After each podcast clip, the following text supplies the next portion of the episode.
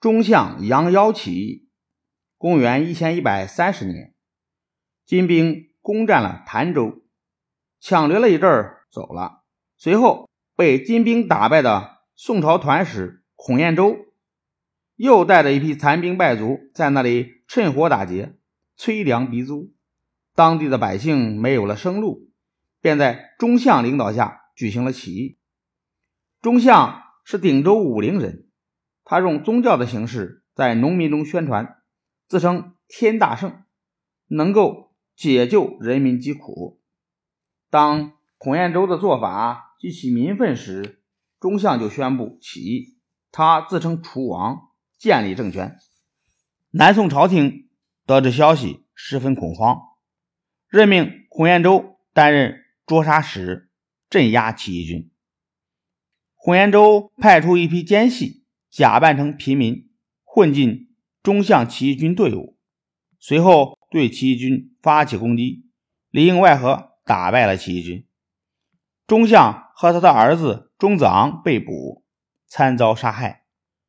中相被害后，起义军推举杨妖为首领，继续和官军作战。起义军在杨妖领导下，在洞庭湖沿岸建立了营寨，队伍。越来越壮大，南宋朝廷又派程昌瑜担任镇抚使，镇压起义军。程昌瑜到了鼎州，不惜血本制造了大批车船，每船装载一千水兵，由人踏车就可以使船进退。程昌瑜指挥水军使用车船攻打起义军水寨，水寨滩头水浅，车船开进港岔。便搁在浅滩里，动弹不得了。起义军见时机已到，发起攻击。官军兵士丢了车船就逃，车船全都落在了起义军手里。杨妖起义军在洞庭湖建立了根据地，队伍发展到二十多万人，占领了广大的地区。公元一千一百三十三年农历四月，杨妖立中相的儿子钟子仪做太子。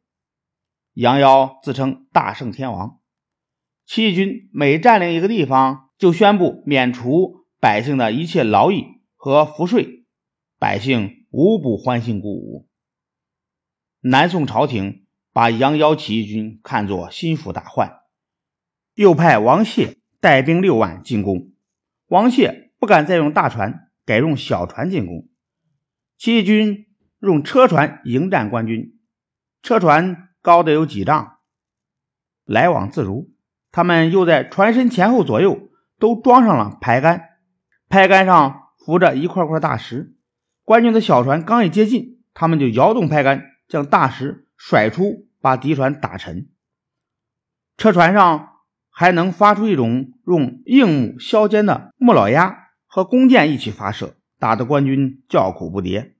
到了公元一千一百三十五年。也就是起义的第六个年头，宋高宗派宰相张巡亲自督战，又从抗金前线把岳飞的军队抽调回来参战。这时，起义军将领有人动摇叛变，杨妖大寨最终被官军攻破，杨妖被俘牺牲。坚持六年的起义失败了。